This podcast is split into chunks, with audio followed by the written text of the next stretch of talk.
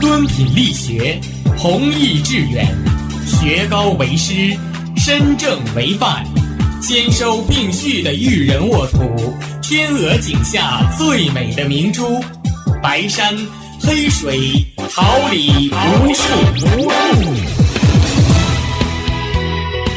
您正在收听的是哈尔滨师范大学广播电台，用声音技术生活。让声音雕刻未来，用声音记录生活，让声音雕刻未来。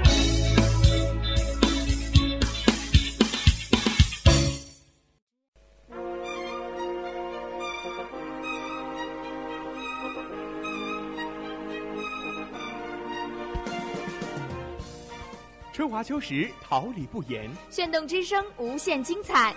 FM 七十六点二。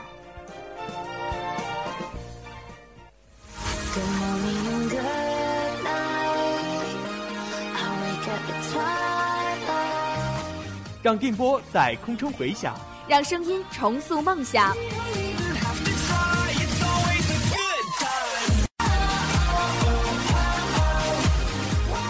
在青春的旅途上，用电波打破沉寂。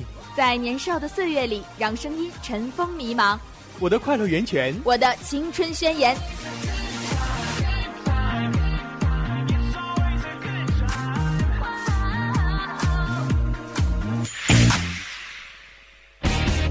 哈尔滨师范大学广播电台，正青春，传递正能量。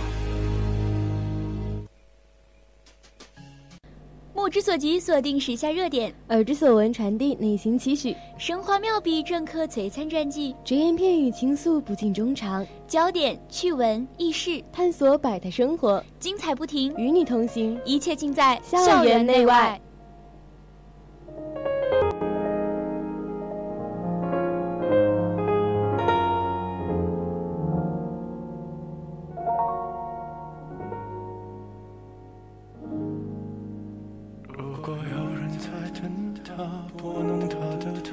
发，思念刻在墙和瓦。如果感情会挣扎，没有说的儒雅，把挽回的手放下。镜子里的人说假话，违心的样子你决定了吗？装聋或者作哑。要不先说话。我们的爱情到这儿刚刚好，剩不多也不少，还能忘掉。我应该可自己照顾好。我们的距离到这儿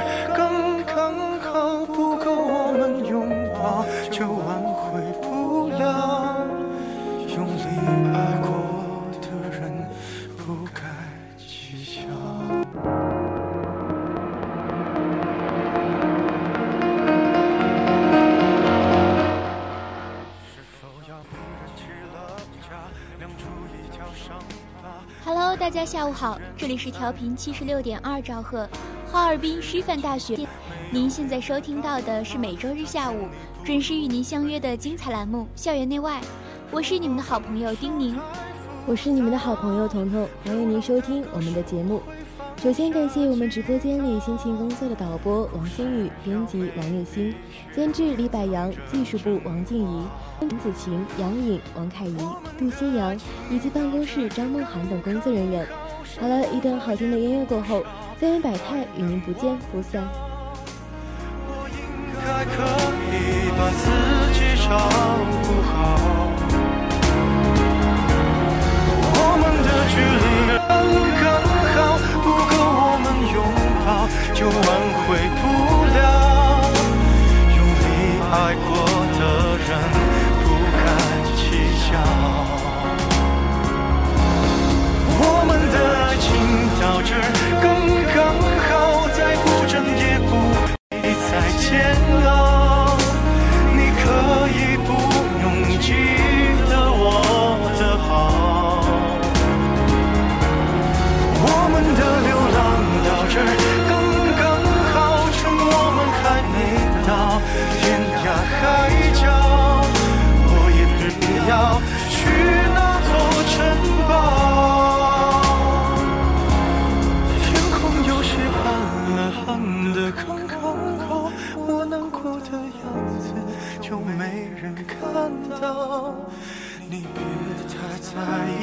我身上的校内百态展现学生风采关注现在。校外热点聚焦社会发展洞悉未来。欢迎走进校园百态。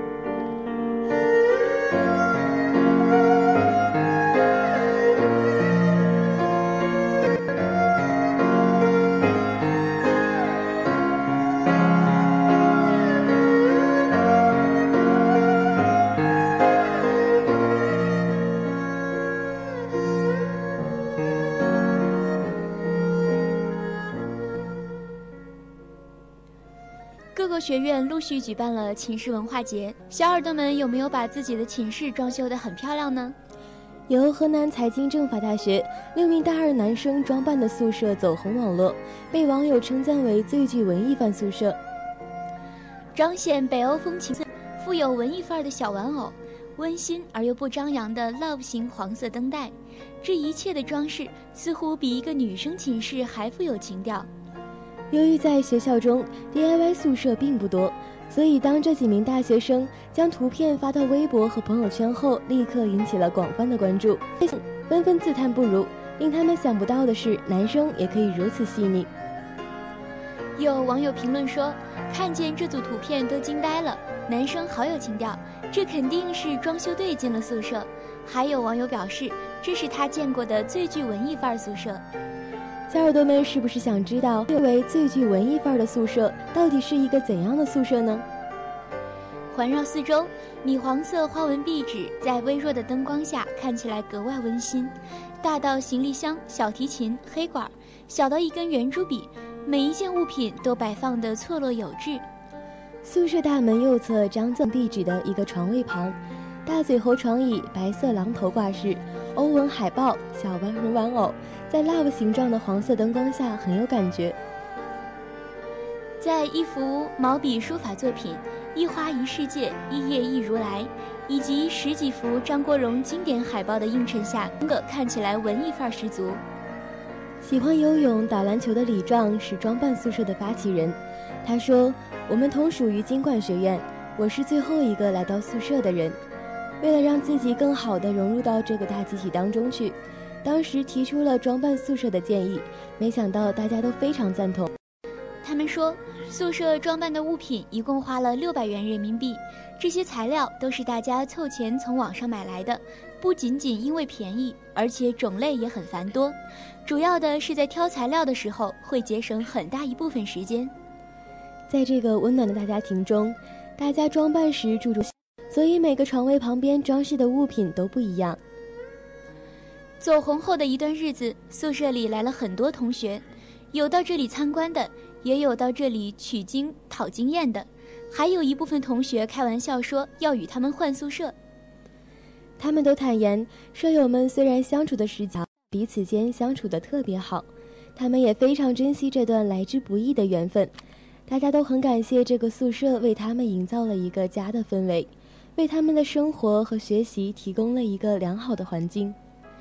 有这样一群人，他们不是亲兄弟、亲姐妹，却住在同一屋檐下，姐妹或者兄弟称呼着对方，在大学四年里彼此陪伴，他们就是我们的室友。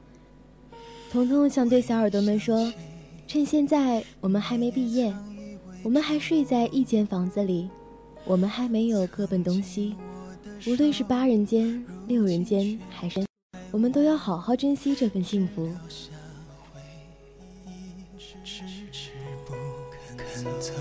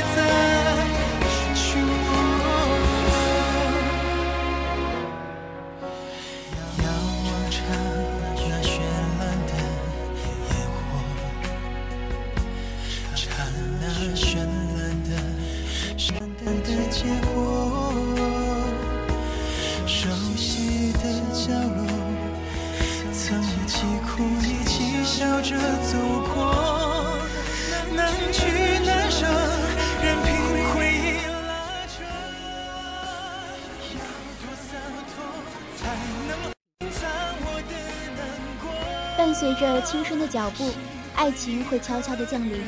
对于大学生来说，这个古老又长新的话题，早就深深地融入了我们的学习和生活中。这不，最近一份中国大学恋爱成功率排行榜的微博在网上迅速走红，得到关注。下面小耳朵们就和我们一起来看看吧。在这份榜单中，复旦大学高居榜首，而成功率最低的五所学校则全部落户北京，重庆本地高校无一上榜。听到这儿，丁宁很好奇其中的原因是什么。首先是上海人重安逸，是离开沪上为畏途，鲜有离乡远行者。学生毕业之后，大多选择留在上海，爱情土壤深厚，极易落地生根，开花结果。对于清华大学，发布者表示，男生个个是精英，女生更是精华，以稀为贵，每一队的成功都得过五关斩六将，刻骨铭心。再看湖南大学，起源于岳麓书院，坐拥岳麓群山，在与知己一起指点江山、激扬文字时，还能看万山红遍，层林尽染。还有四川大学，美丽多情，令人心驰神往。川大校园里就曾广泛的流传着一句话：要在大学里结识自己的爱人。当然还有厦门大学，有句著名的话是“恋爱到厦大”，那里有中国最美的海滨校园，曾获恋爱环境满意度最高大学称号自然也不在话下。诸如此类的还有很多，比如中国政法大学，恋爱期间偷偷开个小差就会有人证物证。北京外国语学院男女比例严重失调，外加独立性太强等等。这份中国大学恋爱成功率榜单的出现，一高呼吁大学生至少谈一次恋爱的走红，让越来越多的人开始关注大学生恋爱的话题。对于大学生就应该谈恋爱这一说法，情感专家表示，大学生入学时普遍在十九岁左右，心智开始成熟。但对于人生来说，这是处在转，他们开始独立，要开始学着规划自己的人生，此时还没有摆脱稚气。这一观点与南师大团委副书记陈功不谋而合。学校不干涉学生恋爱，但对于新生来说，等到相对成熟后，再结合自己的人生，选择未来的伴侣。小耳朵们，彤彤觉得，不负韶华亦不能枉费青春，你们说呢？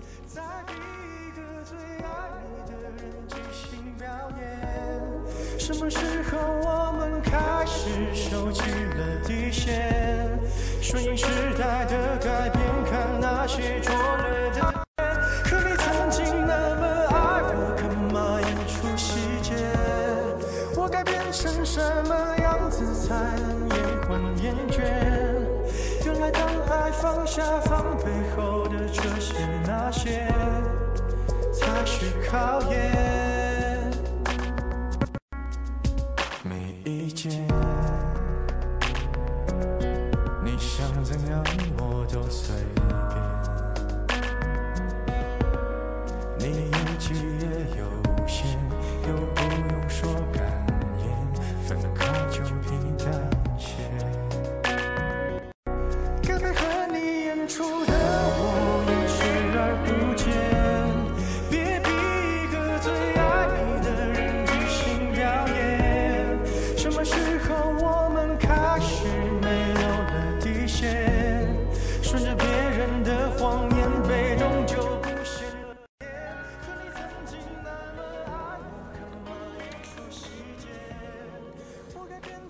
喜欢中国，喜欢这里的自然风光，这里的中医药文化。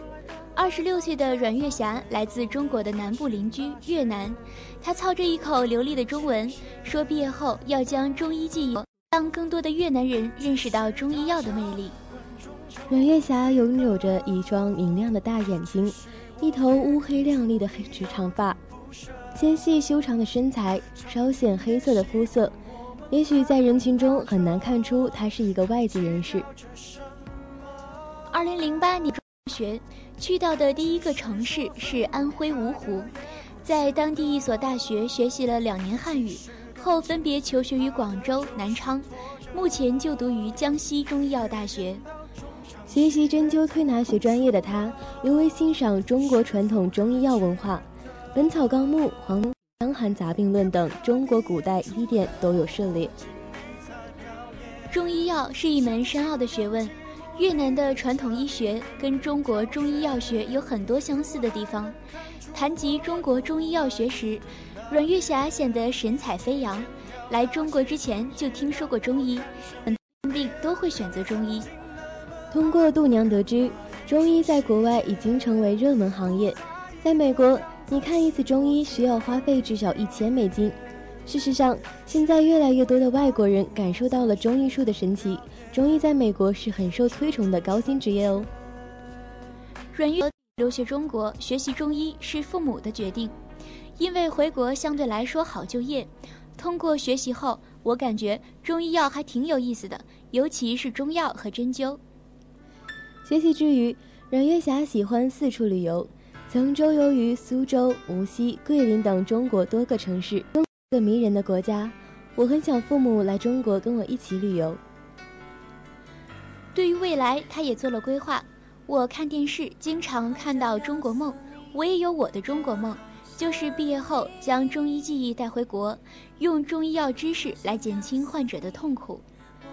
阮月霞在南的医院工作五年左右，然后找一个有关中医药的方向发展。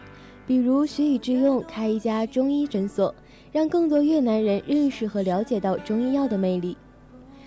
丁宁真的为我国源远流长、博大精深的文化传承感到高兴。身为国家下一任接班人，也应该更加重视起我们祖先留下的瑰宝，不要因为无知和愚昧将它们毁掉。彤彤也是这么认为，希望小耳朵们肩负起责任，以中华文化为傲，推动它走向世界。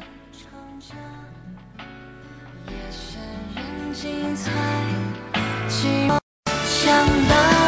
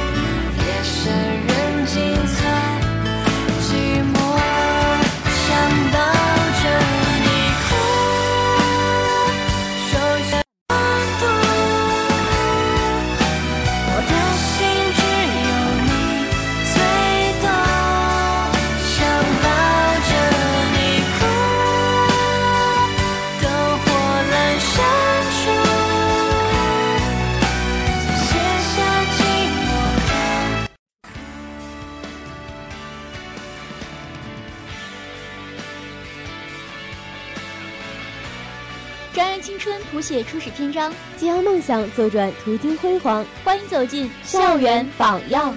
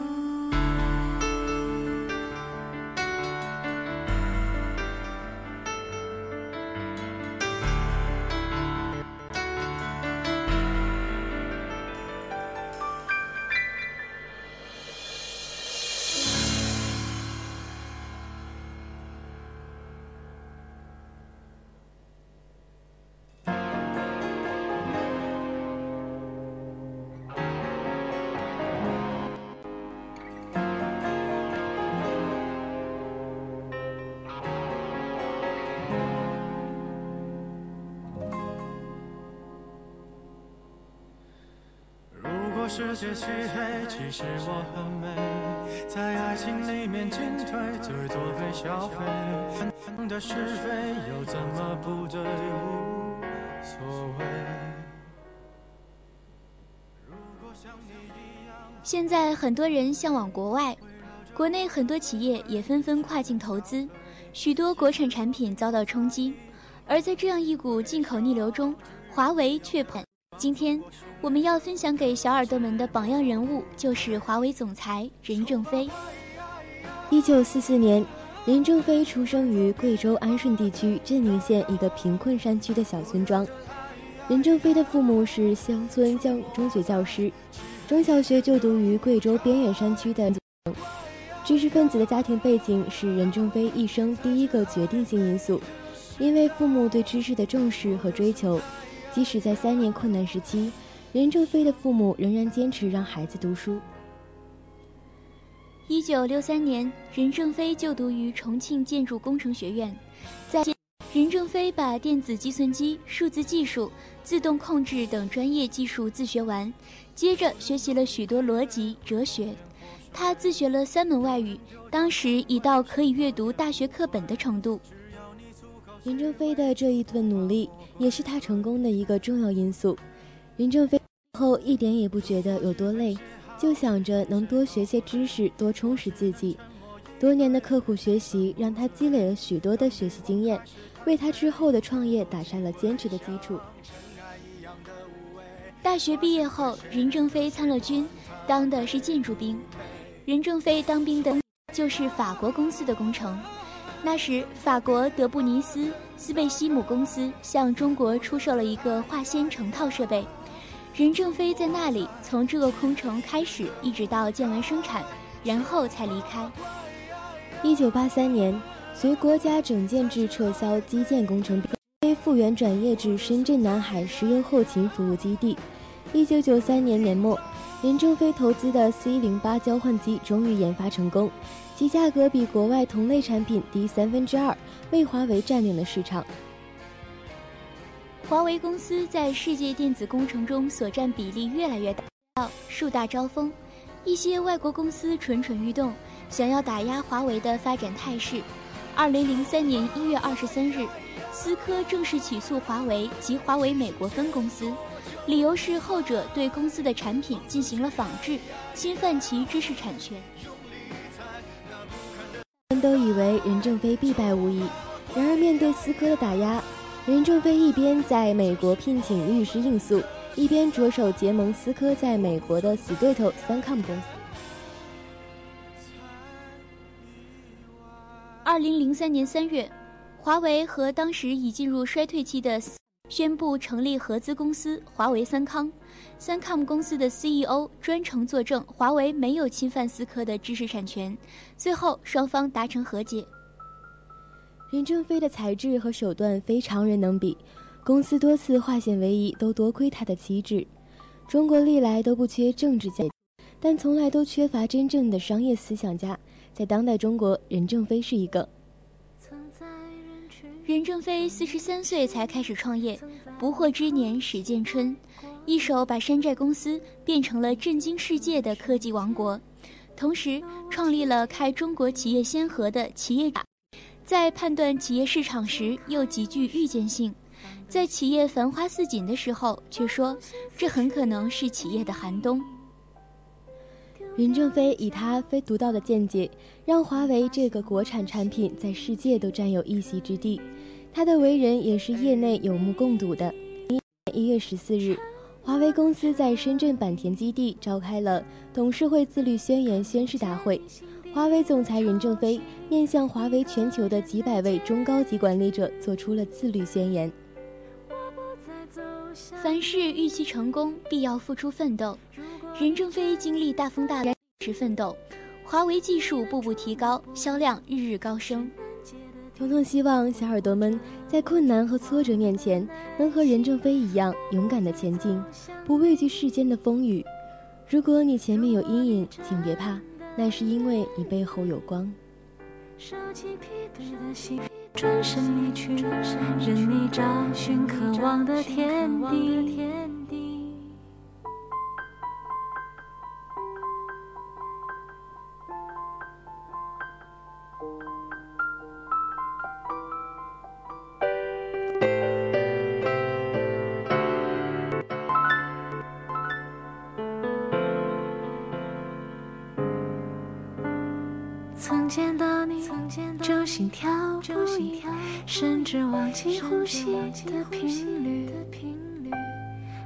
靠近的瞬间，有我笨拙的表情，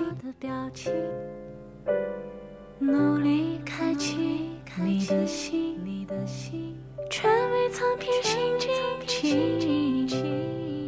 想想你的微光是否在我这里，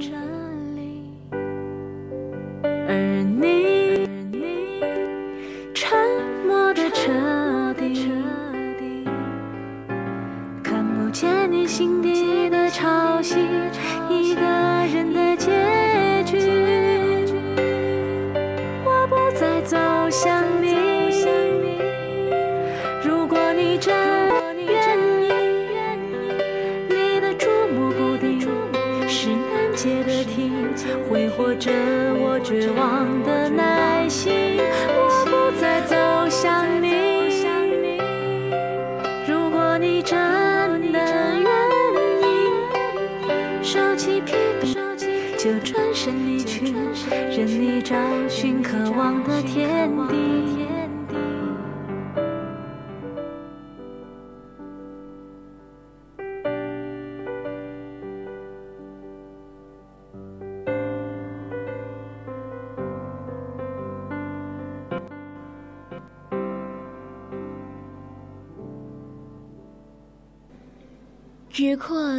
阔自细声鼎沸，许多衷肠诉不空。校园内外茶一盏，絮一话。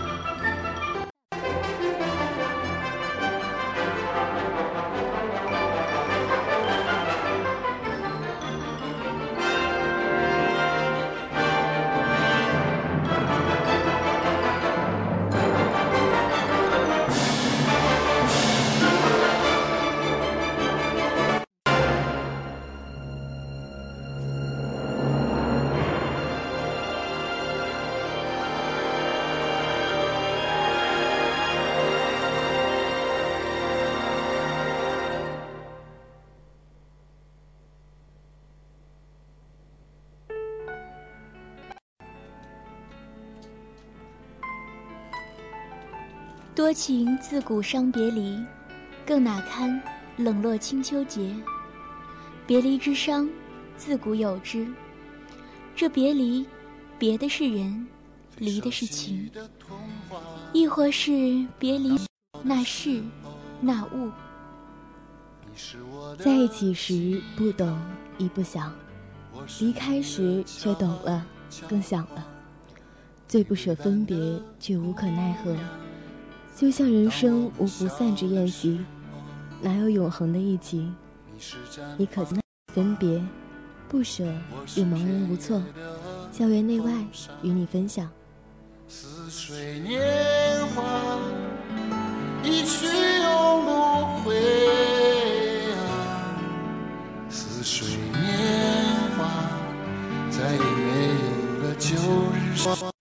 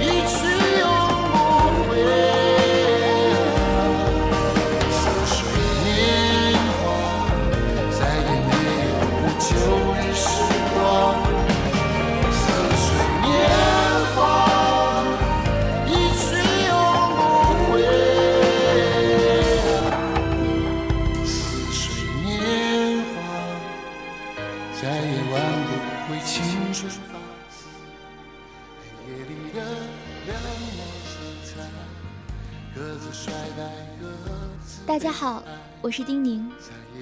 一年前的这个时候，我通过了实习，尽了自己最大的努力，才有幸坐在麦前。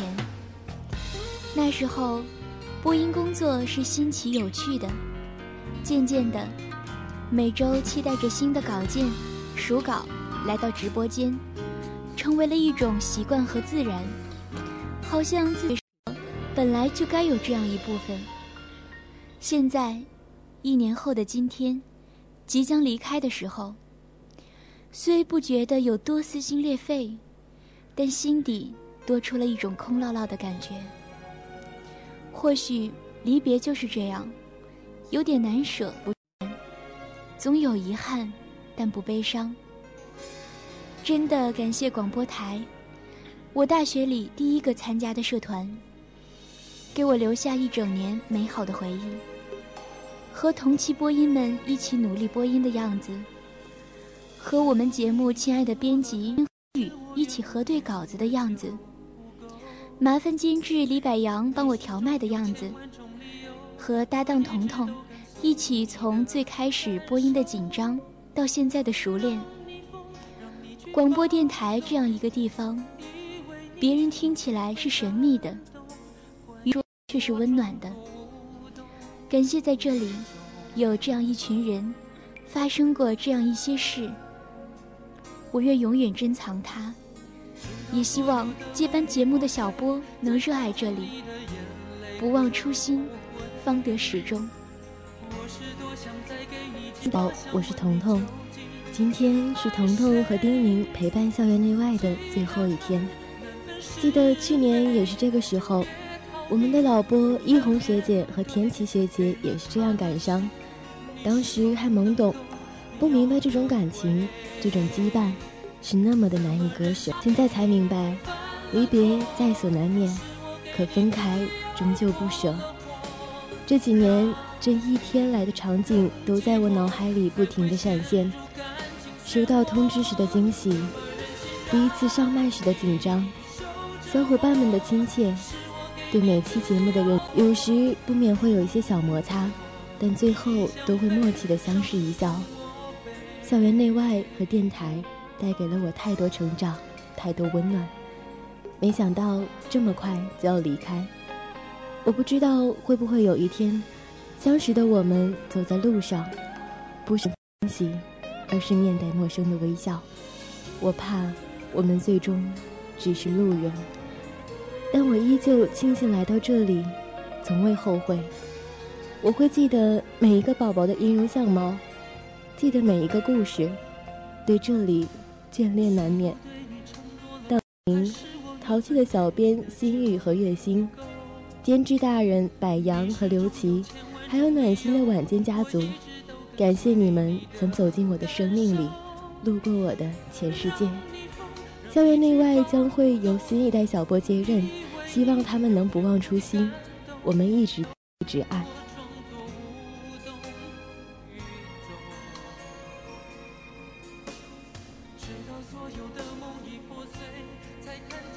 高浩然说：“离别的伤，在于你不得不放弃你所热爱的、所拥有的，在于你不得不离开，并且想一如既往保持的这种状态，在于那条你已经熟悉的不能再熟悉的路，终究还是成为别人的路，而你，再没有合适的理由涉足。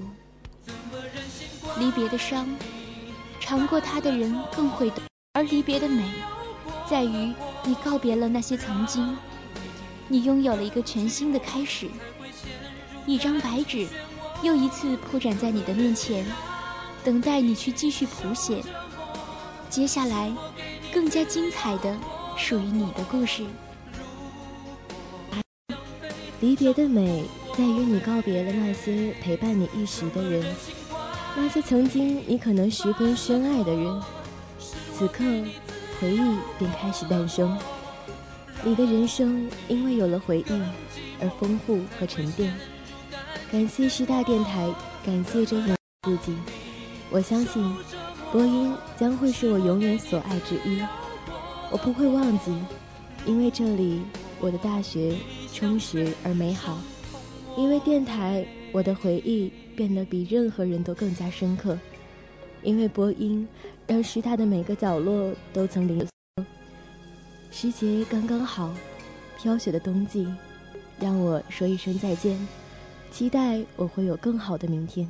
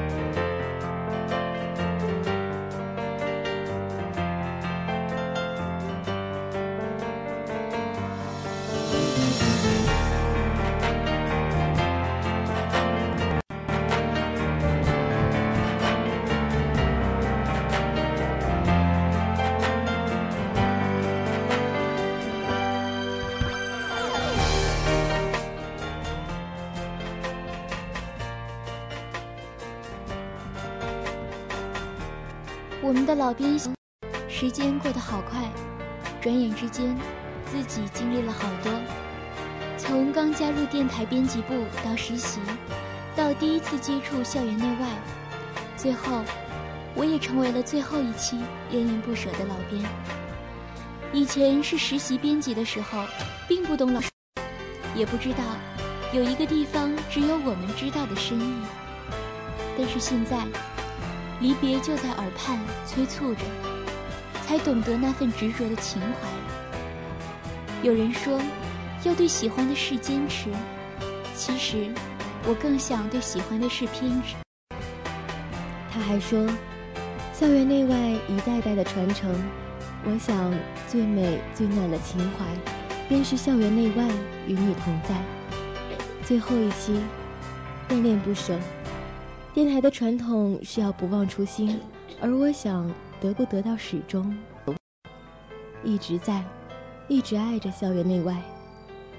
先离开的人，不能说永远，也不急着说怀恋，只是希望离开了这里，情怀仍在。希望以后接手校园内外的小编，是因为情怀，因为热爱。我们的另一个老编月心说：“真的没有想到，离别竟然如此之快。”仿佛昨天的我还是在帆姐和潇潇姐的教导之下成长，而今天的我已经要离开电台，离开直播间，我们的节目，离开我的搭档们，而所有的一切都要交给我们选中的小编，让他们来传承我们的校园内外，把校园内外办得更好。他还说，这是最后一期了，真的舍不得。一年的稿件也是时候停笔了，但是或许我的校园内外结束了，可你们的校园内外才刚刚开始。记得曾经面试时被问到，为什么选择校园内外？我说我爱这个校园。而如果问现在的我，我会说我爱校园内外。最后一次碰到调音台，最后一次写稿配乐。我会永远记住这些的，我相信，校园内外会越来越好。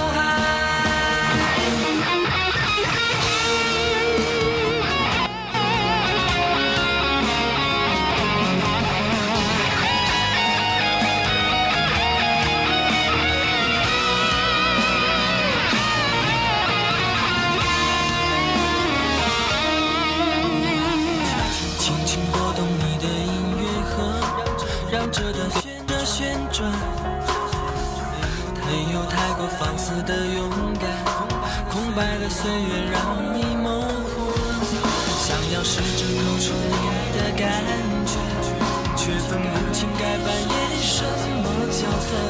一张张由相片拼成的问候，情绪在翻腾。